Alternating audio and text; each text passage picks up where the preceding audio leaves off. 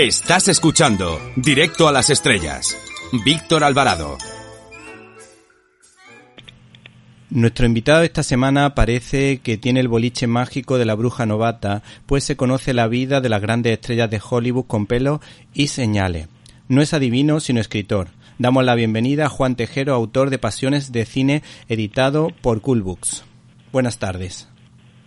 Hola, ¿qué tal? ¿Cómo estás? Eh, ¿Qué te llevó a investigar sobre estas tormentosas historias de los más grandes de la gran pantalla de Hollywood?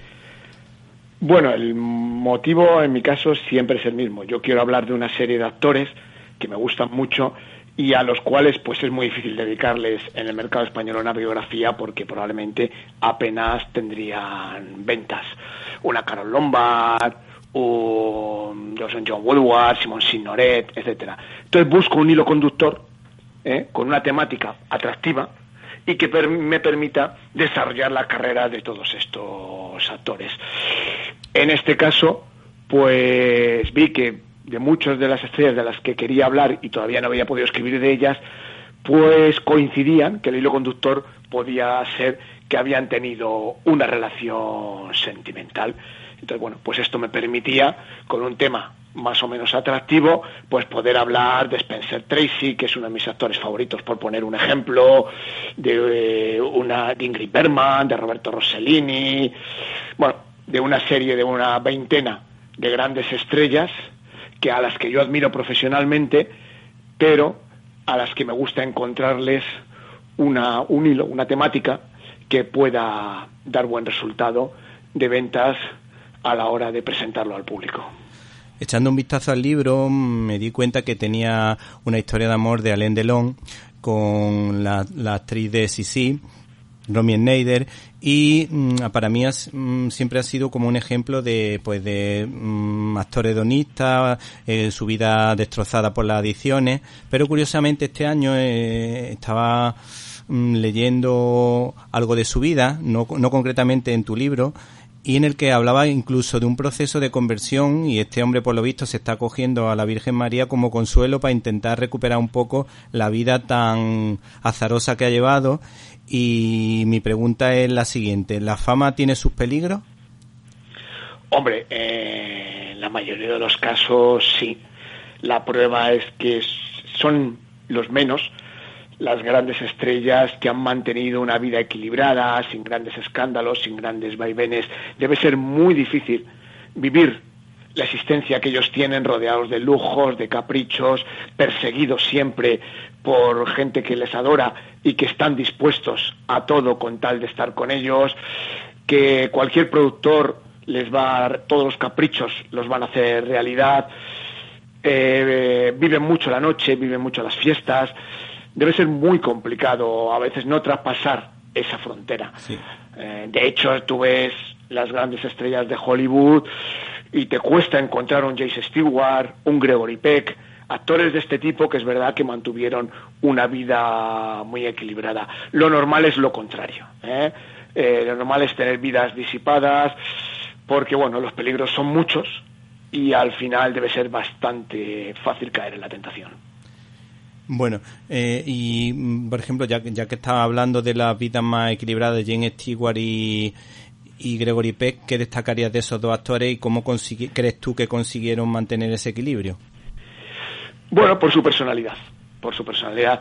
Eran personas muy sencillas, que no buscaban la fama, que no buscaban los oropeles, no eran grandes juerguistas, y tampoco eran grandes mujeriegos. Entonces, de esta manera evitaban la mayoría de los problemas que, por ejemplo, pueden surgir en un rodaje. Ten en cuenta que cualquiera de estos grandes actores, que además eran muy atractivos, tanto ellos como ellas, pues la, en todas sus películas, pues era muy corriente que compartieran pantalla pues con alguien tan atractivo como ellos y que tuvieran una relación pues bueno, era muy corriente que saltara la chispa y muy difícil mantener la fidelidad. Por eso son habas contadas personalidades muy concretas, gente muy equilibrada y ya te digo, con poca tendencia a convertirse en mujeriegos. En mi programa, siempre que se puede, pues intentamos mantener vivo el recuerdo del cine mudo y aprovechando el centenario del estreno del Chico de Charles Chaplin, te queremos preguntar por la creación de la productora eh, United Artists. ¿Qué nos puede decir al respecto? Bueno, eh, esta productora fue una consecuencia de la tiranía de los grandes estudios ya en aquella época. Mary Pickford, que era una grandísima negociante, era una mujer muy preparada para el mundo de los negocios, para la economía, se conocía todo de los contratos, de las acciones, pues tenía un contrato bastante leonino con Zucor. Zucor tenía una gran cadena de cines y era casi un monopolio.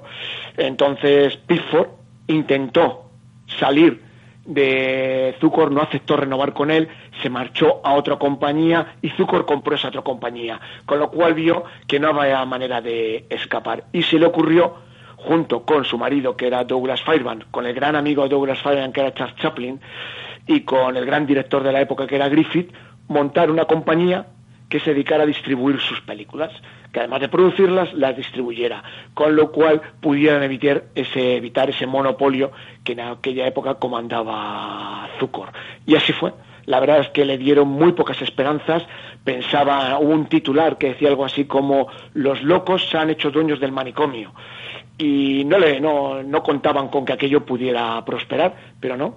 Ya te digo que sobre todo Pifford eh, Douglas también, pero Pifford era una gran negociante.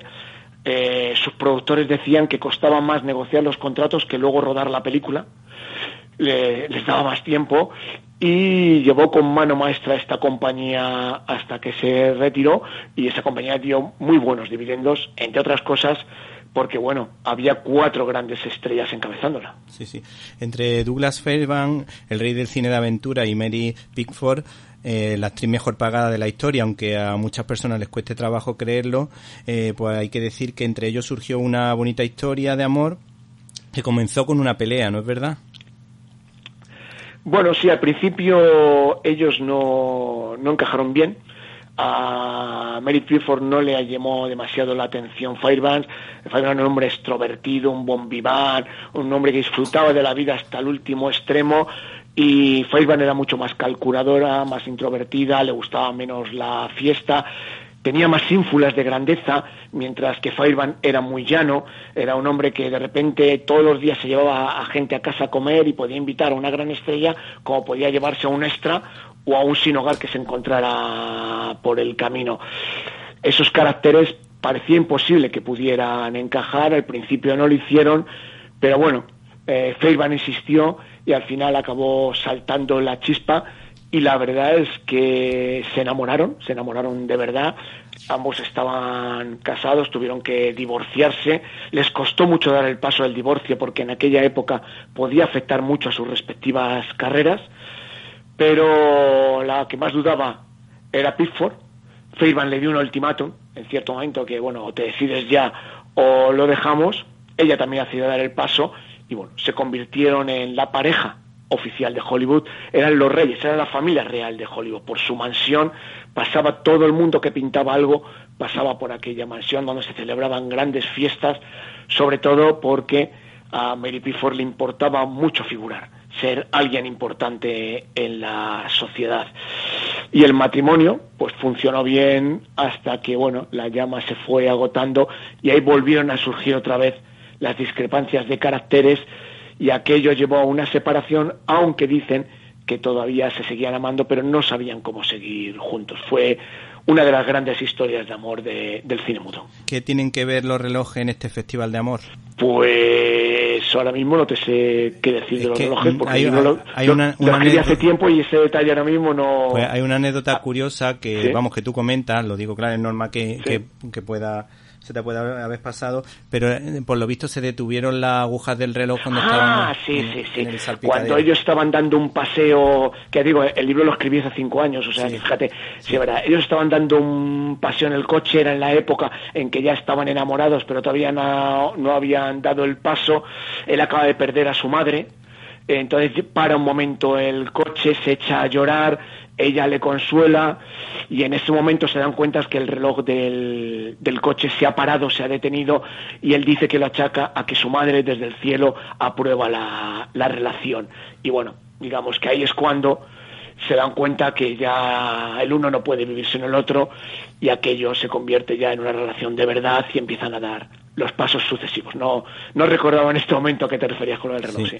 Bueno, ahí hay un, yo he observado aquí un paralelismo eh, en lo que cuentas de Douglas Fairbanks con lo que en otras ocasiones has contado de Rolf Flynn porque los dos eran dos estrellas del cine de aventura y me ha llamado la atención que en la casa de Douglas Fairbanks eh, hubiese tenedores de goma y una silla eléctrica. Lo de la silla eléctrica me ha dejado flipando. Me imagino que serían descargas pequeñas que le daban a algún invitado para gastarle alguna broma dicen que no eran tan pequeñas porque la verdad es que lo temían. ¿eh? Ah, sí. Todo el mundo que tenía esa casa, ya se, el rumor ya había corrido por Hollywood y todo el mundo se sentaba con bastante prevención porque pegaban un buen bote.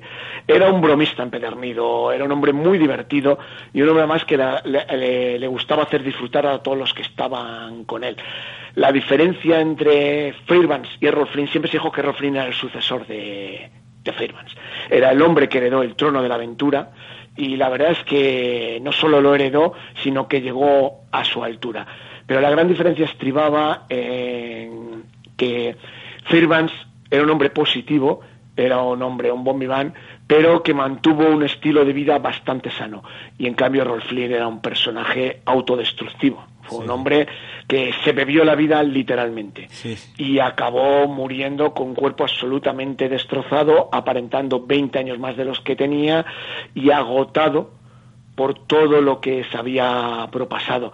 esa capacidad destructiva que siempre exhibió Rolf que era un auténtico atleta, como también lo era Fairbanks, Douglas no lo tenía, y bueno, murió de un infarto, pero murió en buen estado físico, mientras que los últimos años de Rolf Flynn fueron bastante patéticos, además de que Rolf Flynn, por esa vida tan disipada que llevaba, pues se metió en bastantes escándalos a lo largo de su existencia.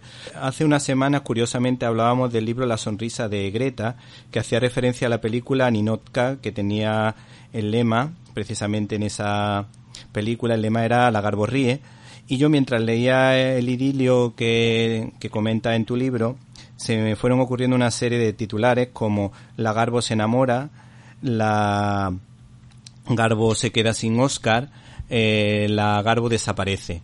¿Qué destacarías del trabajo de esta mujer en Ninosca y cómo fue ese culebrón entre Greta la Divina y, y John Gilbert? Respecto a Ninochka, pues es una de mis películas favoritas porque está uno de mis directores favoritos que es Erlubitz. Es una comedia absolutamente redonda, magistral, algo que era habitual en Lubitz. Lo que no era tan habitual, de hecho no había sucedido nunca, es que Greta Garbo protagonizara una comedia. Es más, no solo la protagonizó, no solamente no hizo el ridículo, sino que todo lo contrario, estuvo brillante. Es decir, el mundo del cine, porque Greta Garbo solo hizo una película más, se perdió una gran actriz de comedia, una mujer y una actriz que era mucho más versátil de lo que se pensaba y de lo que se había creído, porque a Greta Garbo solo le daban grandes dramas. Era, se decía, la mujer que mejor moría en la pantalla. Era esa mujer enigmática, glacial, fría, inaccesible, distante, y en Inoska demostró que también podría haber interpretado el polo opuesto. Lo que pasa que en el 42 decidió que el mundo del cine se había acabado para ella y decidió retirarse en el esplendor de su carrera y lo mantuvo, lo mantuvo hasta final de sus días. En cuanto al romance con John Gilbert, pues yo creo que fue un romance que uno se tomó en serio y la otra y otro no. La parte que se lo tomó en serio fue John Gilbert él estaba mucho más enamorado de Greta Garbo que Greta de él. Él buscaba una compañera sentimental y Greta Garbo buscaba más bien un compañero de trabajo, alguien que le ayudara en el ascenso a Hollywood, con quien se sentía seguro, pero realmente, según las sucesivas biografías que han ido surgiendo, pues parece que a Greta Garbo le interesaba mucho más el sexo femenino que el sexo masculino. Es verdad que estuvo enamorada, pero también es verdad que le plantó cinco veces, una de ellas en el mismo altar, que cada vez que John Gilbert quería dar un paso, ella se negaba. Es decir, eh, había mucho más de frialdad en la pareja por parte de Greta que por John Gilbert. Lo único que ponía la llama ahí era la parte masculina. Después también el alcoholismo de Hilbert, que a finales de los años 20 ya era bastante acusado, pues terminó de separar la pareja. John Hilbert entró, Hilbert entró en un crepúsculo tremendo. Eh, Greta Garbo hizo un último esfuerzo por rescatarle, obligó al estudio a que le diera un papel en la reina Cristina de Suecia, pero ya poco más se podía hacer por Gilbert, que murió poco después en la cama. Un caso muy similar al de Rolflin, también con un cuerpo destrozado y, bueno, muy prematuramente para un hombre que había sido y muy deteriorado y pocos reconocían ya en el Gilbert del 34 al gran galán, porque era el gran galán de, de la pantalla mudo, de la pantalla silente de los años 20. A mí me han llamado la atención dos cosas de esta, de esta actriz. Una, que no hubiese obtenido el Oscar y luego las frases que se le atribuyen que son como muy, muy secas, muy frías, como eh, Garbo debe seguir sola. Ese tipo de expresiones ha sido una forma como totalmente inexpresivo. Esos son los dos detalles que me han llamado la atención de esta mujer. Yo no entiendo cómo esta mujer se quedó sin Oscar, porque es que yo la, en las películas que la he visto, incluso por ejemplo en Cristina de Suecia, que a mí me encanta esa mujer como actúa, y en Ninoska ya ni, vamos, ni nos que flipo con su actuación. Para mí, realmente el Oscar lo habría merecido en todo caso en Ninoska. El problema que tenía es que Garbo era más una imagen, un icono, más que una estrella. Era, en su contra jugaba su escasa versatilidad, también porque los papeles que le daban estaban todos cortados por el mismo patrón. Probablemente fue en la reina Cristina de Suecia donde tuvo un papel al margen de Inotka, en el que podía demostrar más sus cualidades interpretativas, en Gran Hotel también, pero el resto de papeles realmente era difícil que le hubieran dado un Oscar, porque en los años 30 competía con actores de mucha más enjundia y mucho más versátiles y que eran capaces de mostrar un talento muy superior al que probablemente Greta Garbo pues proyectaba en películas como Margarita Gautier. El problema que tuvo Ninoska es que rara vez se concede un premio por una comedia. Las comedias, así como los western, fueron géneros que Hollywood rara vez la Academia de Cine concede Oscar por ese tipo de películas. Los actores que han desarrollado comedias, la gran mayoría no tienen un Oscar en su en su estantería. Entonces, bueno, eso es lo que probablemente eh, le sucedió a Greta Garbo, que de haber desarrollado su carrera en los años 40 conforme a lo que pudimos ver en Ninoska, probablemente sí que se habría llevado esa estatuilla. Y en cuanto a lo de las frases a lo que aludes, pues bueno, es que era una mujer muy seca, era una mujer muy cortante, era una mujer muy distante, muy fría, muy esquiva. Además, ella buscaba ser así. Ella le gustaba el anonimato y nunca llegó a encajar en la sociedad hollywoodiense de la época. Ya tenía un pequeño círculo social, también porque sus gustos sexuales iban por un lado que en aquella época se mantenía un poco al margen, no, no había las facilidades de hoy en día, aunque era muy conocido el lesbianismo de gente como Marlene Dietrich, como Talula Van pero Greta Garbo, por ejemplo, lo mantuvo mucho más oculto. Se ha sabido más tanto de Marlene Dietrich como de Greta Garbo a partir de los años 90 de lo que se supo en aquella época. Entonces, ese carácter frío también eh, combinado con esos gustos sexuales de los que no se podía acelerar en aquella época, pues la convirtió probablemente en un personaje al que era muy difícil acceder. Muy pocas personas accedieron al universo particular de, Greta Garbo. Bueno, como ya he comentado muchas veces en mi programa, tengo la sana costumbre de ver, de ver de vez en cuando películas de cine clásico con mis hijos, como Que Verdera mi Valle, Capitán Intrépido, El Dorado, Qué Bello Vivir, o por ejemplo Sucedió una noche, y por eso te comentaba antes de, mientras estábamos preparando la entrevista, pues que había confundido a Carol Lombard con Claudette Colbert, porque a mí Claudette Colbert en, con Clark Gable pues me encajaban perfectamente, porque la comedia Sucede una noche para mí es de las mejores de la historia, es fabulosa, te mantiene eh, con la sonrisa y con una cara de felicidad durante todo, todo momento y bueno, el caso es que la historia de amor que nos cuenta precisamente es la historia de Clark Gable y Carol Lombard, que otra actriz que nos gustó mucho y que a lo mejor recordamos también, ya que hemos estado hablando de Nel Lubis, por, por la, una de sus últimas interpretaciones en Ser o No Ser. Y me, llama me llamó mucho la atención la historia de amor de estas dos personas y lo que sufrió Clark Gable con respecto a esa historia de amor y además la forma tan cariñosa con la que se llamaban, porque utilizaban ese, esas expresiones típicas de la, de la América profunda de Ma y Pa, cosa que me ha llamado muchísimo la atención y nos gustaría que nos hablase un poco de esta historia. Bueno, también esta fue una pareja que cuando se conoció, pues prácticamente no congeniaron, cada uno estaba inmerso en una historia de amor que no discurría por los cauces adecuados. Eh, Carol Lombard está casada con William Powell, otro gran actor de la época, su matrimonio ya iba mal, y lo mismo le pasaba a Gable, que estaba casado con una dama de la alta sociedad. Rodaron una primera película juntos, se llevaron bien, pero aquello no pasó a mayores. Ahí empezaron a llamarse así, y era como por una fórmula para estar más cercanos y no guardar tanto las distancias y poder interpretar mejor sus personajes. Pero realmente entre ellos en ese momento no hubo gran cercanía.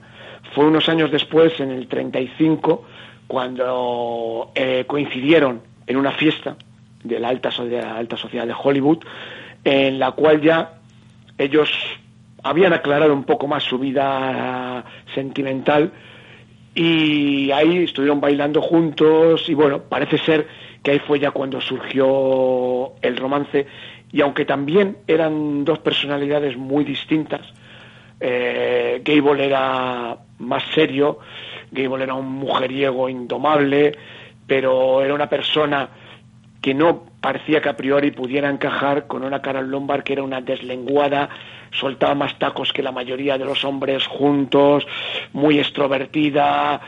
Entonces no parecía la pareja perfecta para el rey de Hollywood que parecía que buscaba mujeres más sumisas y que no tener que trabajárselo tanto como le sucedió con Carol Lombard que bueno le hizo seguir un romance en toda regla pero lo cierto es que se enamoraron profundamente. Es una de las grandes historias de amor del mundo del cine.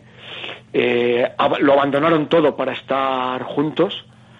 Se compraron un rancho y ahí pasaban el tiempo, no querían saber nada de la vida social de Hollywood. Y bueno, fue de esas parejas que parecían eternas hasta que un mal día ella coge un avión para volver rápidamente con Gable, hay una tormenta, se bajan varios pasajeros porque tienen que entrar otros, a ella le ofrecen bajarse para dejar paso a unos oficiales que tienen más prisa, ella se niega porque quiere reunirse con Gable iba, viajaban con ella su mujer y eh, su padre, su madre y su agente. Ellos se aceptan bajarse. Y el avión despega y al poco de despegar se estrella. Eh, bueno, en Estados Unidos aquello fue un bombazo. Estamos en plena Segunda Guerra Mundial y aquello fue tremendo. Hasta el, hasta el presidente Roosevelt envió un mensaje a Gable. Eh, el entierro fue multitudinario, aunque ella quería un entierro privado, y Gable quedó desolado. Le costó mucho recuperarse, de hecho se alistó para intentar olvidar a, olvidar a Carol Lombard y poder otra vez reconducir su vida y prefirió eso, irse al frente, salir de Hollywood, a ver si así podía empezar de nuevo. Y Todas las mujeres posteriores que estuvieron con Gable dicen que nunca pudieron llegar a tener una relación verdadera con Gable porque él siempre buscaba a la segunda Lombard. Decir, todas las mujeres de las que se fue enamorando sucesivamente parecían cortadas por el mismo patrón y era porque él nunca pudo olvidarla. Y bueno, eh, es una historia que ha quedado muy novelesca y realmente, pues bueno, eh, al final el mundo del cine lo que perdió fue una grandísima actriz de comedia, probablemente de las más grandes, a la que todavía le quedaba mucho cine por hacer y como tú has dicho, por ejemplo, pues casi se pidió con Ser o no ser, que está considerada una de las grandes obras maestras de la historia del cine y un título que lo sigues viendo hoy y es plenamente actual. Eh, parece que no ha pasado el tiempo por esa película pero sobre todo lo que sorprende es la interpretación de Lombard, que es total, es moderna. Eh, hay pocas actrices, de pasa a Catherine Hepburn, y le pasaba también a Carol Lombard, que no suenan anticuadas. Da igual los años que pasen. A ella, a Lombard parece que la planta es una película en el siglo XX y parecería que ha nacido hace 30 años. Y bueno, ese avión que se estrelló, pues nos privó probablemente de una serie de grandes interpretaciones. Bueno, en mi casa eh, siempre hemos sido fan de las películas de Steve McQueen, como La Gran Evasión, Los Siete Magníficos, El Coloso en Llamas.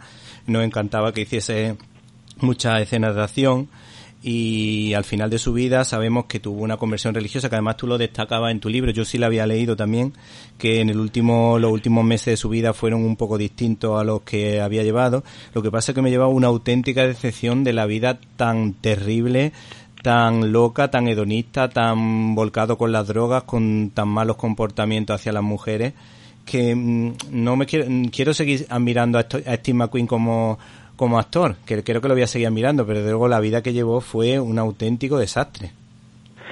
Bueno, hay que aprender a separar al actor de la persona, porque si no, lo que tú dices, te puedes llevar grandes decepciones. Es decir, muchos de los grandes actores, si tú ves la vida de Chaplin, no es precisamente ejemplar. No, no. De hecho, le gustaban las menores y se tuvo que ir a Estados Unidos eh, para casarse con una menor, es decir, tuvo partes muy oscuras.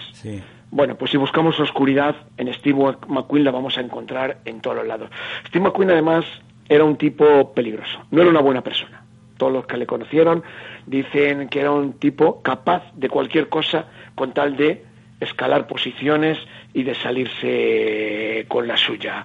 Era un hombre que había sufrido mucho en su infancia, una infancia muy humilde con una madre que le abandonaba cada dos por tres. Él tenía un problema de aprendizaje, le costaba mucho estudiar, él nunca aprendió a escribir con soltura hasta ese punto, con lo cual arrastraba un complejo tremendo. Y bueno, eh, lo que tenía era un físico privilegiado, y después creó un personaje, un tipo de actor que en su momento es lo que se pues definió como alguien cool, pues en los 60 encajó perfectamente porque era lo que la década pedía. Además, era un actor que daba muy bien en el cine de aventuras, en el western, en el thriller, como tú has dicho, eh, le gustaban mucho las escenas de acción, se negaba a que le doblaran. Bueno, entonces el gran actor porque realmente tiene papeles muy buenos, pues no podemos confundirle con el personaje, porque el personaje, no te voy a decir que fuera un ser despreciable, pero sí que era una persona con mal fondo. Todos los que estuvieron relacionados con Steve McQueen, sobre todo las mujeres, salieron muy mal paradas. Las trataba fatal, era, era una constante en su vida. Y pasa lo mismo con los deportistas, pasa lo mismo con los cantantes. No podemos esperar que los genios tengan vidas ejemplares. Y bueno, pues en Steve McQueen se da uno de esos casos. Y la relación con McGraw pues sería, me imagino que, que mala, ¿no? Bueno, empezó, empezó muy bien, empezó muy bien porque los dos se sintieron muy atraídos eh, Steve McQueen se había casado con la mujer que le había ayudado en su juventud, la mujer que le había ayudado a escalar posiciones, que confió en él, que le animó y que le apoyó para ser un actor, pero estaba un poco aburrido ya de, ella. Y Ali Magro venía de un matrimonio con Robert Evans, que era un productor de los más conocidos de la época, de la Paramount, un tipo que estaba metido totalmente en la vida social de Hollywood, que, bueno, prácticamente cada noche quería estar con una modelo diferente, que tuvo un periodo muy oscuro de las drogas y que no es que se quisiera quitar de encima a Lima Grow, pero estaba un poco aburrido de ella. Entonces le animó a aceptar un papel en una película de Sam Peckinpah cuando Lima Grow lo que quería era quedarse en casa y quería un poco abandonar su carrera actriz. Pero Evans le convenció que ahí había un gran personaje y que necesitaba hacer la huida. Y ahí se encontró con Steve McQueen y bueno, los que asistieron a ese rodaje cuentan que la pasión estalló instantáneamente. Entraron en combustión en las primeras escenas y ya no se separaron. O sea que fue un auténtico un auténtico love story, ¿no? Vamos, no, pero salvaje. Es decir, aquello fue eh, que, vamos, prácticamente a continuación ya cada uno rompió su matrimonio y fue una relación en la que había muchísima pasión. El problema fue cuando se casaron y aquello se convirtió en un matrimonio. Y ahí ya Lima Grow, que era una chica bien, que era una niña muy educada, que había estudiado, que procedía de, de un hogar en el que había dinero, se encontró con, la, con el verdadero Steve McQueen, con un hombre que era bastante maltratador, poco educado, un tipo, como ya te he dicho antes, peligroso. Y claro, aquello, aquello era imposible. Aparte, era un celoso empedernido. Y lo cierto es que la pasión duró lo que duró, pero cuando aquello disminuyó, pues el matrimonio acabó convirtiéndose en una encerrona primero y después en un infierno para Lee Madgrow, del que tardó un tiempo en escapar, pero que la cosa acabó muy mal porque, bueno, aquello, Ali Magron tiene unos recuerdos pésimos, aun estando tremendamente enamorada de Steve McQueen, pero le resultaba imposible vivir a su lado, porque procedían aparte de mundos totalmente opuestos. Y bueno, pues al poco de separarse, no tardó mucho Steve McQueen en contraer un cáncer terrible, contra el que peleó algunos años, pero que al final se lo acabó llevando por delante. Bueno, a mí me llama la atención, sobre todo yo creo que ya vamos a ir terminando, el tema de los celos, porque una persona que, que era tan mujeriega, tan mujeriego como él, que tuviese celos de otro hombre, la verdad que llama muchísimo la atención. Porque yo creo que piensa el ladrón que todos son de su condición. Pero ya si te parece... No, claro. Es que yo creo que es lógico. Es decir, si tú eres un mujeriego empedernido, piensas que hay otros muchos mujeriegos empedernidos por ahí y que tu mujer se va a sentir o tu pareja se va a sentir atraído por uno de ellos. Es decir, normalmente los grandes conquistadores, los grandes mujeriegos han sido muy celosos también, pero por eso, porque saben que hay muchos de su calaña y de, y de lo que son capaces para conquistar a la mujer de, que se le ponga en su camino o que se cruce con ellos. Entonces, bueno, pues encajaba si después además tienes una personalidad como Steve McQueen, pues el cóctel es tremendamente explosivo. Bueno, ya para finalizar, en un minutillo, te pedimos ya en esta última pregunta, ya brevedad, ¿cómo consiguieron encajar Carlo Ponti, Sofía Loren o Jan Gabén y Marlene Dietrich? Así en una, en una, en pocas frases, porque son actores que físicamente no me resultan que puedan encajar, no, no los veo yo ni las personalidades ni los físicos. Bueno, en el caso de Carlo Ponti y Sofía Loren, pues imagínate, le sacaba veintitantos años y quince centímetros de estatura Loren a, Ponti. Loren era, una, era un símbolo, una mujer tremendamente atractiva y Carlo Ponti era todo lo contrario.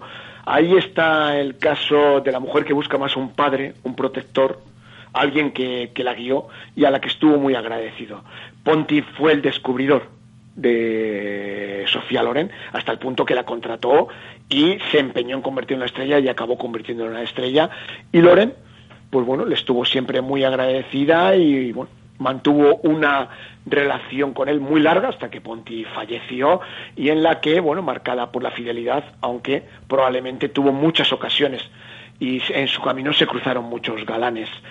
En el otro caso en el que tú me dices de Marlene Dietrich y Jan Gabin, pues Marlene Dietrich era una devoradora tanto de hombres como de mujeres, y Gabén había huido a, Estados Unidos, se había marchado huyendo de la guerra del momento que vivía Francia después del 39 y Marlene Dietrich la cogió, le abrió las puertas de Hollywood y Gabén se enamoró tremendamente de ella, pero Gabén era un hombre celoso y un hombre que no entendía esa libertad que exigía Marlene Dietrich en el terreno sexual, con lo cual aquello no duró mucho.